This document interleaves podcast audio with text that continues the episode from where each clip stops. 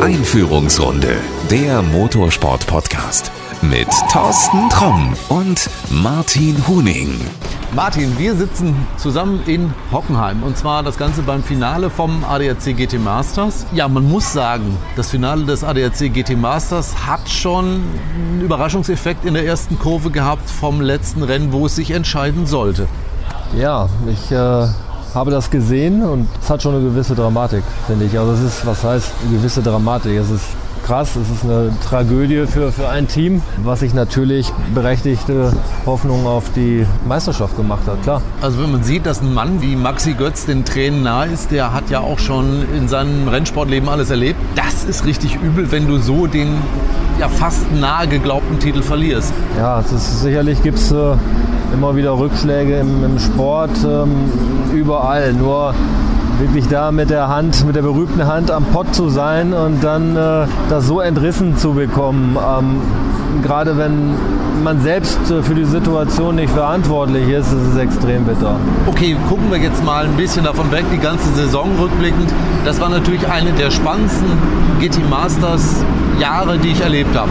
Da sind Sieger plötzlich oben gestanden, von denen man nie geglaubt hat, dass sie aus den hinteren Positionen nach vorne kommen. Du konntest eigentlich kaum bei einem Rennen voraussagen, was passiert ist. Also für mich rückblickend ein wirklich tolles, ein richtig spannendes Jahr. Ja, absolut. Werbung für den Motorsport. Was dieses Jahr geboten wurde, sucht irgendwo auch seinesgleichen und äh, die Dramatik die man da über die Saison weg miterleben durfte. Toll, also wirklich klasse Motorsport. Wir sind jetzt in Hockenheim. Wir sind bald wieder in Hockenheim. Dann sind wir mit dem Finale der DTM hier in Hockenheim. Lass uns doch mal auf die DTM blicken. Das ist ja so ein Ding gewesen dieses Jahr, wo die Leute gesagt haben, ah, ist das das letzte Jahr? Geht das nächstes Jahr weiter? Was sagst du als Experte dazu? Ist es das letzte Jahr oder sehen wir 2019 eine DTM? Ja, zum einen möchte ich erstmal sagen, du sagst es, Saisonfinale GT Masters. Es ist immer wieder Wahnsinn im April, wenn dann erstmal die, die Testfahrten sind. Ja, dann geht die Saison dahin und jetzt ist es schon wieder Saisonfinale und Mitte Oktober ist dann das DTM-Saisonfinale. Es geht Jahr für Jahr irgendwo schneller rum. Das ist Habe ich auch das Gefühl, ja. Meine Meinung. Auf deine Frage zurückzukommen, ähm, ja, ich, ich sehe das alles sehr, sehr positiv. Da sind äh, Leute an der Arbeit, die wissen, was sie tun. Das ist meine feste Überzeugung. Und dem Fan ist, glaube ich, klar, dass es ein Sabbatjahr sein kann 2019, dass es vielleicht nur zwei Marken gibt, die gegeneinander antreten. Aber du gehst von aus, die fahren? Ich gehe davon aus, die fahren. Also ich habe mit Gerd Berger auch gesprochen, das klang alles wirklich, ja, da kommt ein Hersteller, wir sagen aber noch nicht welcher. Es könnte sein, dass noch ein Hersteller kommt. Weißt du irgendwas? Wer kommt? Ich glaube, man kann sicher sagen, Aston Martin wird früher oder später dabei sein. Ja, es gibt Spekulationen. Die Marken, die da genannt werden, sind äh, hinlänglich bekannt. Man muss wirklich abwarten, was passiert, wann da wirklich eine, eine Unterschrift äh, unter einem Vertrag gemacht Vielleicht wurde. in Hockenheim. Eben, also ich bin mir relativ sicher, wenn es schon was zu verkünden gäbe, dann würde es auch schon gesagt sein, weil ähm, die Medien wollen, wollen wissen, was ist los, der Fan will wissen, was, was los ist. Logisch, klar. Alle, die im Motorsport involviert sind, auch, auch wir, die halt mit der Rahmenserie der Formel 3 am, am Start sind, steht und fällt die Wertigkeit eines Engagements natürlich mit der DTM als, als Haupteck. Ich bin guten Mutes, dass wir nach einer Übergangssaison 2019 eine neu erstarkte DTM 2020 sehen werden. Okay. Mit neuen Marken. Äh, Marken, also ich höre, da du hast auch die Vermutung, es kommen weitere, nicht nur Aston Martin. Ja, also es ist nicht so, wenn ich jetzt das so ausdrücke, dass ich etwas weiß, das tue ich natürlich auch nicht. Es ist meine Einschätzung und ich glaube, dass es wirklich wieder ab 2020 toll und gut vorangeht. Okay, warten wir ab. Ja. Hockenheim ist Mitte Oktober. Dann wird man sehen, ob man da schon irgendwie hört, wer mitfährt, wer vielleicht sich interessiert etc. Wir bleiben einfach mal generell beim Thema Motorsport. Es passiert ja im Moment vieles. Hier beim GT Masters Wochenende ist offiziell bekannt gegeben worden, GT4 fährt nächstes Jahr mit. Genau. GT4, für alle, die es nicht wissen, im Prinzip kann man sich das vorstellen wie die Autos im GT Masters, nur ein bisschen seriennäher. Richtig? Ich glaube, das ist so ganz richtig. Und äh, erstmalig sind die Fahrzeuge hier ja auch äh, vorgestellt worden. Audi, Porsche, BMW, Mercedes, KTM. Es sieht, sieht super aus. Ja. Also ich, ich, ich freue mich da auch drauf. Es wird das ganze Veranstaltungspaket ADAC GT Masters äh, aufwerten. Ich war auch, mh, ich will sagen überrascht, aber es hat mich auch gefreut, wie viele Zuschauer sich um diese Autos scharten, Fotos gemacht haben und äh, dann die entsprechend verantwortlichen Personen, die dann damals zugegen waren, auch äh, gefragt haben. Ähm, ich glaube, das wird gut angenommen werden. Also du freust dich schon drauf, dass die nächstes Jahr dabei sind. Ich freue mich drauf. Ich äh, selber bin bezüglich der GT4 Germany ähm, mit gewissen Leuten im Gespräch. Ähm, Oh, du willst selbst fahren, erzähl. Nein, nein, nein, aus dem Alter bin ich. Äh, ich will nicht sagen, dass ich aus dem Alter raus bin, nur es gibt Leute, die gehören ins Rennauto und es gibt Leute, ähm, die gehören da nicht rein und zur zweiten Kategorie zähle ich mich dann mal. Ich habe heute gehört, Gentleman Driver ist ein ganz großes äh, Thema in der GT4. Ich dachte jetzt, du wolltest sagen, komm, ich habe so ein Auto, wir teilen uns den und gucken mal, ob wir nicht letzter werden. Wir beiden so, wir beide, also ja, super, wir oder? vielleicht die Bronze-Ein- Bronze-Einstufung und, und können dann fahren. Gut, aber Thorsten, wie soll das funktionieren? Wir schaffen es nicht mal ein komplettes Autorennen anzugucken, weil wir so viel zu tun haben. Und äh, dann sollen wir noch selber fahren. Ich glaube, dass Ich dachte, du hättest Personal dafür. Naja, gut, okay.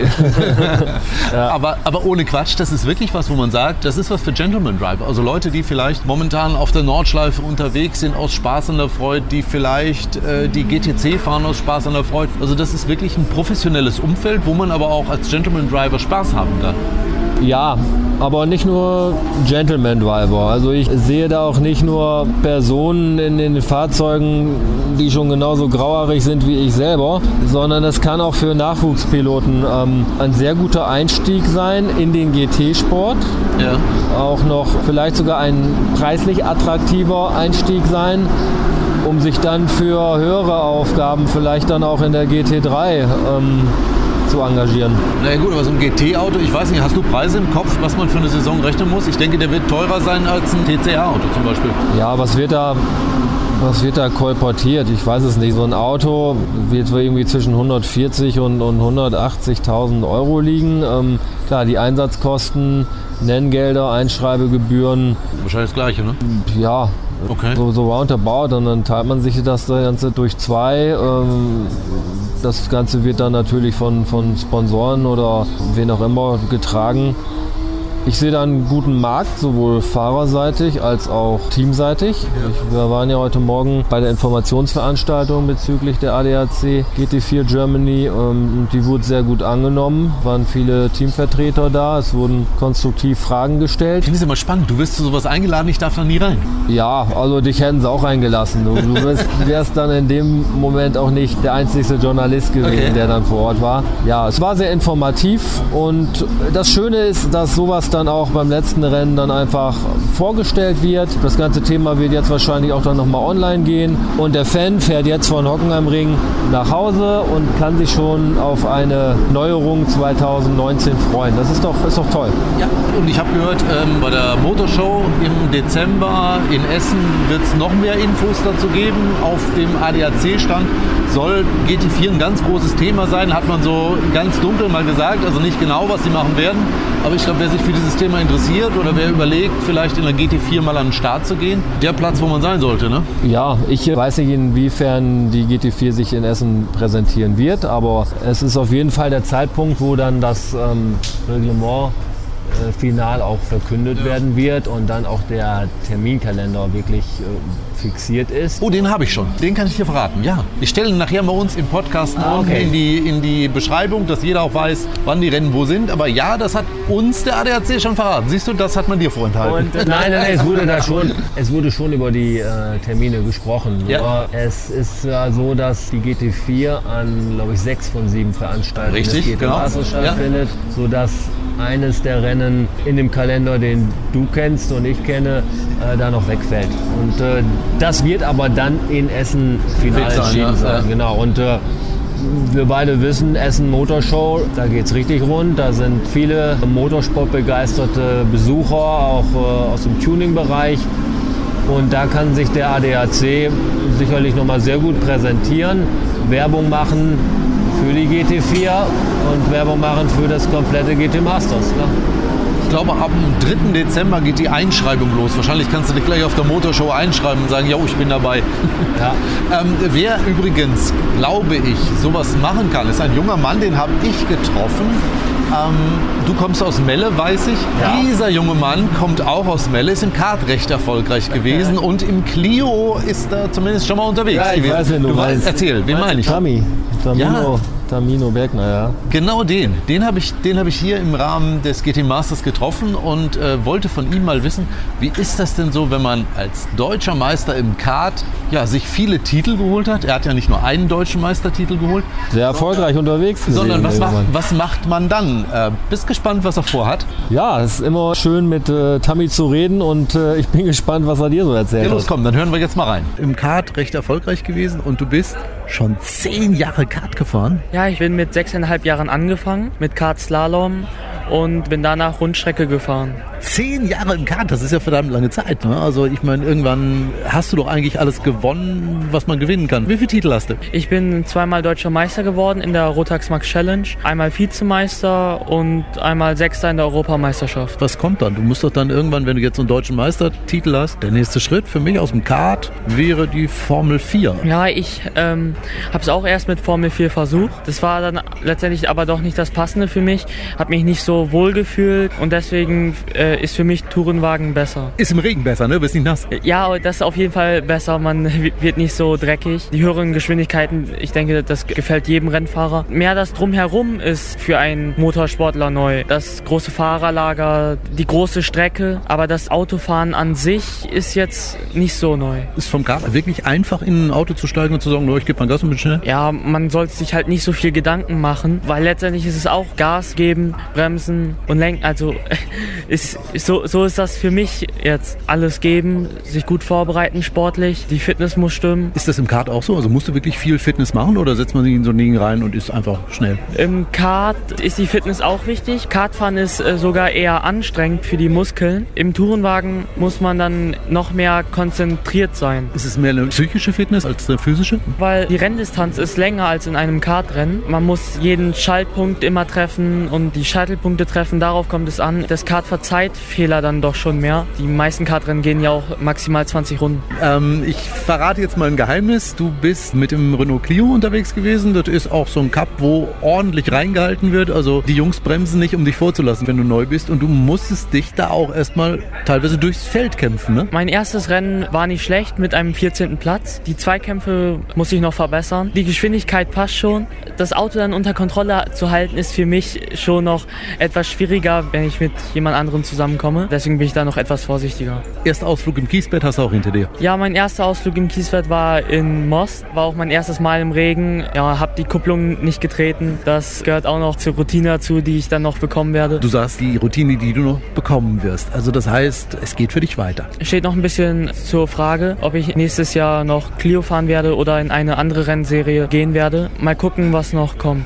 Ja, los, komm, verrat, was wird's werden? Also DTM nicht, ich glaube, da sind alle Plätze besetzt, aber was ist noch frei? Wo willst du hin? Das Ziel ist natürlich, GT3 zu fahren. Porsche wäre schon ganz cool, aber dafür bin ich auch noch zu jung, wenn dann erst übernächstes Jahr. Es soll ja auch die GT4 dazukommen. Nächstes Jahr, ja. Vielleicht wäre das eine Möglichkeit. Die Jungs vom ADAC haben gesagt, GT4 soll auch so eine Art Nachwuchsformel für unsere Youngster sein, die irgendwann mal ins, ins GT3-Auto steigen. Wäre schon für mich ein großer Wunsch. Verstehe ich, aber es kostet schon ein bisschen Geld. Also ich weiß nicht, was eine Saison momentan kalkuliert wird. Ich habe mal irgendwas gehört, 120, 140.000 Euro. Die muss man ja auch erstmal irgendwo herkriegen. Du als Schüler wirst wahrscheinlich nicht mit, keine Ahnung, Flaschen sammeln oder ähnlichem diese Kohle zusammenkriegen. Nein, das nicht. Wir haben Sponsoren, sind auch noch auf der Suche nach weiteren Sponsoren, aber das sieht gut aus vom Geld her. Okay, Autos auf dem Markt kann man kaufen. 2019 bist du schon am Start oder noch nicht so ganz? Ich bin auf jeden Fall immer noch dabei, ob jetzt im Clio Cup oder in einer anderen Serie, das wissen wir noch nicht. Okay, ähm, wenn du GT4 fährst,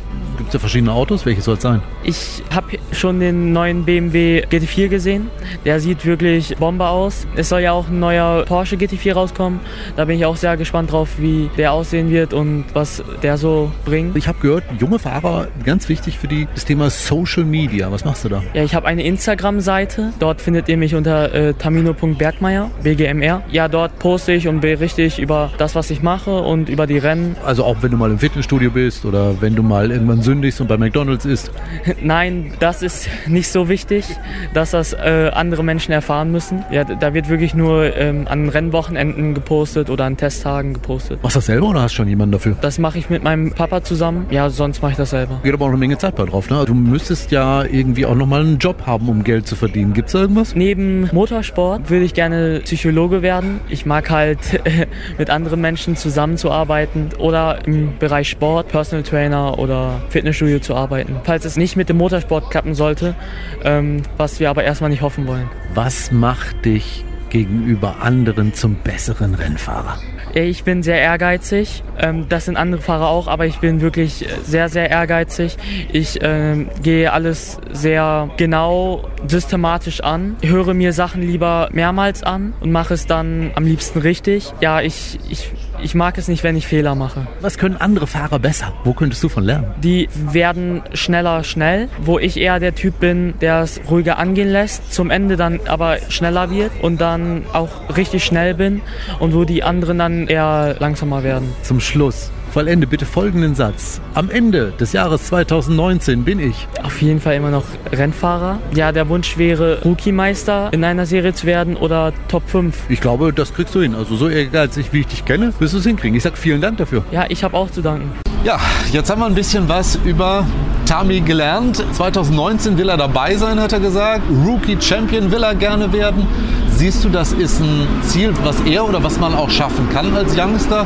Oder ist das sehr hochgegriffen? Äh, ich sag mal so, es wird seine, es wird, es würde, vorsichtig formuliert, seine, seine äh, erste komplette Saison in einem richtigen Rennauto sein. Da ja. kannst du vorher nicht, nicht sagen, er wird Rookie-Meister oder im Mittelfeld oder wie auch immer. Er wird sehr ambitioniert an die Serie herangehen, ja. wenn er sie denn fährt. Das ist eine Eigenschaft, die ihm nun mal zu eigen ist und die er auch in dem, im Kartsport praktiziert hat. Ja.